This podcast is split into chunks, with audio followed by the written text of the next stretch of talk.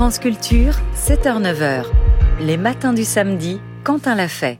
Depuis le 7 octobre dernier, le conflit qui oppose Israël au Hamas fracture d'autres communautés, d'autres groupes lointains.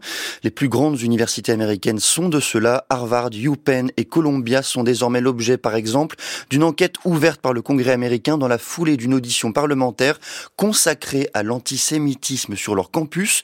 Alors pour comprendre ces fractures, leur impact dans le contexte nord-américain, je reçois ce matin Romain Huret. Bonjour.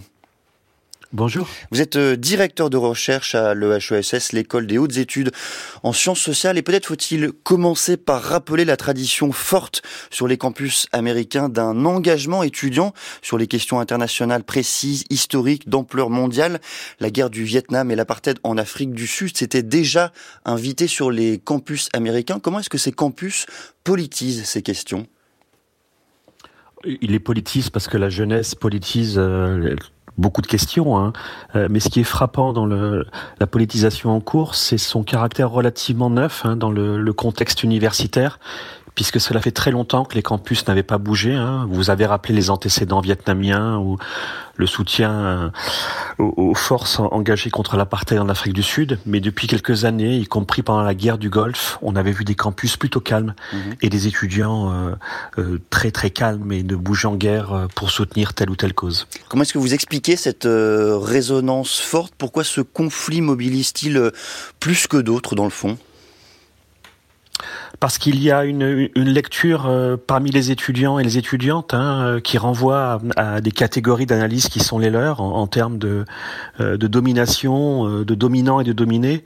Et là, parmi les étudiantes et les étudiants, il y a une volonté de choisir un camp, celui de la Palestine chez beaucoup, avec l'impression que la Palestine est dans la position du peuple dominé et que Israël hein, est un un peuple dominant hein, et donc le conflit est, lu à travers euh, des catégories euh, qui sont importantes, hein, qui sont mobilisées sur les campus et on a une lecture assez manichéenne hein, du conflit en cours avec des oppositions très tendues à l'intérieur même du campus.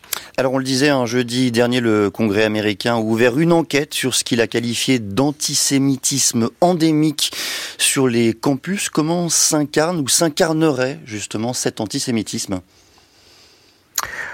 par un soutien euh, très clair hein, en faveur euh, de la Palestine hein, et, une dénonciation euh, tout aussi forte hein, de, de l'action d'Israël, une difficulté parfois à condamner ouvertement les événements du 7 octobre. Hein, et donc on a le sentiment qu'il y a beaucoup de dérapages sur les campus. L'usage du, du mot intifada a posé beaucoup de problèmes aux élus du Congrès qui ont demandé au président d'université d'expliquer l'usage de ce terme et le sens de ce terme, hein, qui est vu comme une forme d'antisémitisme. Et donc ça crée beaucoup, beaucoup de tensions depuis un mois euh, sur les campus. Appelé au génocide des Juifs, revient-il à violer le code de, conduite ou les règles de votre université? C'était la question posée au Congrès par une élue républicaine à ces trois directrices ou trois directrices d'université, hein, celles d'Harvard, de UPenn et de Columbia. Et les trois directrices ont eu énormément de mal à répondre par l'affirmative.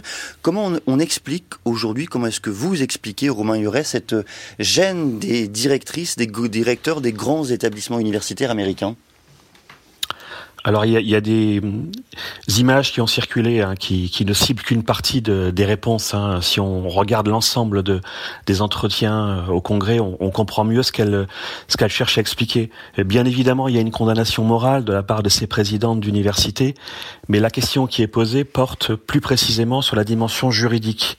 Et aux États-Unis, il existe quelque chose de, de fondamental, hein, euh, la mhm. liberté d'expression, qui est garantie par la Constitution et qui rend très difficile hein, de, de limiter cette liberté d'expression. Donc ce qu'elles expliquent, c'est qu'elles ne peuvent pas engager des poursuites hein, euh, au, nom de, de, cette liberté d'expression, à cause de cette manière de cette liberté d'expression. En revanche, elles peuvent le faire si euh, des propos antisémites sont tenus contre telle ou telle personne. Hein. Euh, elles le disent bien, si des conduites spécifique, hein, cible particulièrement des étudiantes, des étudiants ou des ou des membres de l'administration ou des collègues. Dans ce cas-là, bien évidemment, elles peuvent entamer des poursuites. Mais au nom de la liberté d'expression, elles sont bloquées, elles sont contraintes de laisser ces discours se tenir sur les campus d'Harvard, de Penn et, de tous les campus des États-Unis. Est-ce qu'on pourrait dire dans le fond que ces directrices et directeurs d'établissements sont pris entre deux feux, celui de la dimension morale évidente, elles auraient la volonté de, de condamner cet antisémitisme latent, cet antisémitisme qui parfois se diffuse sur les campus, et d'un autre côté, la nécessité de protéger l'expression de la liberté d'expression? Ah, Absolument, elles sont prises entre entre deux feux, hein, entre la, nécessaire liberté d'expression aux États-Unis, garantie par la Constitution, et de l'autre côté, euh, ce qui peut être assimilé à des dérapages extrêmement violents et des propos inadmissibles sur n'importe quel campus et dans n'importe quelle société. Et donc il y a là une, mise à l'épreuve hein, très forte hein, de cette liberté d'expression. Ce n'est pas la première fois dans l'histoire du pays hein, que cette liberté d'expression euh, est mise à l'épreuve. Dans les années 30, euh, il y avait des défilés nazis euh, dans les rues de New York qui mettaient aussi à l'épreuve cette liberté d'expression. Là, on voit à nouveau que cela rejoue sur les campus états-uniens autour du, conflit au Proche-Orient. Alors après leur audition au Congrès des politiques et des donateurs de ces grandes universités réclament la démission de ces directrice euh, d'établissement. Quel peut être euh, le poids de ces volontés exprimées? Est-ce que les donateurs ont dans ces universités euh, un poids justement extraordinairement puissant? Oui, ils l'ont hein, dans, dans, les trois universités en question, mais dans l'ensemble du monde universitaire. Euh, cela fait un mois que les, les, donateurs et les donatrices euh, ne cachent pas un certain malaise face à la prise de position des étudiants. Hein. Il y a là un conflit générationnel très intéressant, hein, puisqu'on a des, euh, des, des, étudiants qui s'opposent à un corps enseignant et à une direction souvent qui appelle au calme et à ne pas prendre parti. et donc les donateurs ont fait savoir publiquement hein, qu'ils étaient prêts à retirer les dons qu'ils font régulièrement aux universités si des propos en faveur de la Palestine continuent à être tenus euh, de cette manière-là sur les campus. Parce qu'il faut rappeler effectivement, euh, Romain Huret, que ces donateurs sont souvent d'anciens étudiants, ce qui explique ce conflit générationnel entre les étudiants d'hier et ceux d'aujourd'hui. À Harvard, d'ailleurs, en octobre, une trentaine de groupes d'étudiants avaient estimé qu'Israël était l'unique responsable des attaques terroristes du Hamas sur sa population. Est-ce qu'au fond, cela dessine, comme vous le laissez entendre, que l'ancienne génération est plutôt pro-israélienne israélienne que celle d'aujourd'hui. Les étudiants d'aujourd'hui sont plutôt pro-palestiniens? Et comment est-ce qu'on explique cette évolution? Je pense qu'il faut, faire attention à, la, à, toute forme de généralisation. Hein. Mhm. Ce qui est certain, c'est que globalement, les États-Unis sont plutôt favorables à, à l'État d'Israël. Euh, dans le journal, vous avez rappelé hein, que les États-Unis se sont opposés euh, au, au, vote euh, hier à, l'ONU hein, en faveur d'un cessez-le-feu. donc, il y a un, un pays qui, qui depuis une quarantaine d'années, est très favorable à, l'État d'Israël. D'un autre côté, on a, vous, avez, vous avez raison, hein, une population étudiante qui, pour les raisons que j'ai évoquées précédemment, hein, cette lecture en termes de domination euh, euh, du conflit hein, penche plutôt du côté palestinien, parfois sans nuance, comme vous l'avez rappelé, hein, en estimant qu'il n'y a qu'un seul responsable dans les événements en cours. Et donc on a une, très intéressante mise à l'épreuve hein, de, la géopolitique états-unienne euh, euh, autour de ce, de ce, conflit générationnel. Les trois universités qu'on évoque euh, aujourd'hui, hein, Harvard, UPenn et Columbia, sont des universités de la côte Est. Est-ce qu'on observe le même phénomène sur les campus aujourd'hui de la côte ouest américaine? Oui, on, l'observe dans tous les, grands campus hein, de, l'Ivy League, hein, les plus grands campus aux États-Unis, euh, sur les campus plus modestes pardon, euh, de l'intérieur du pays. Pour l'instant, les événements sont moins importants, hein, donc c'est plutôt euh, les, les, campus les plus riches hein, aux États-Unis, les étudiants les plus brillants aux États-Unis qui sont ouvertement euh, engagé hein, dans, dans, dans, une défense de la cause palestinienne.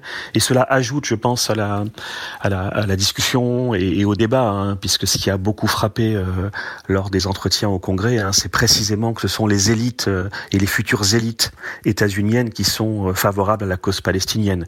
Et là, il y a eu des des attaques hein, très très fortes hein, contre ces présidentes d'université de la part d'élus euh, républicains et d'une élue républicaine qui les a très violemment attaqués euh, en les accusant de, de soutenir euh, l'antisémitisme.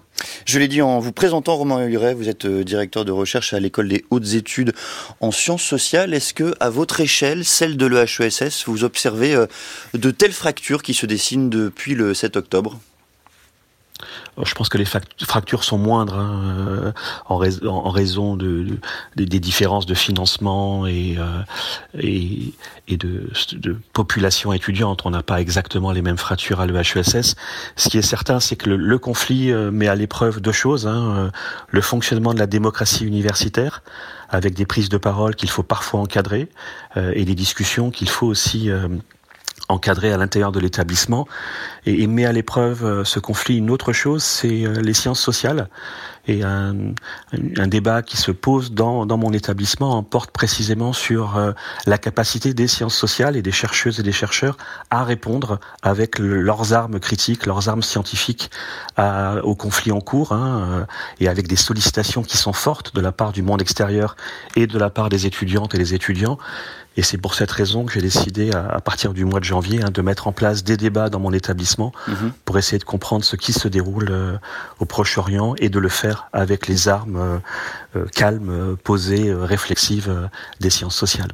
Merci beaucoup Romain Hura. Je rappelle que vous êtes directeur de recherche à l'EHESS. Merci d'être venu ce matin au micro des matins du samedi évoquer le conflit israélo-palestinien et surtout la façon dont il bouscule les universités américaines. Il est 7h16 sur France Culture.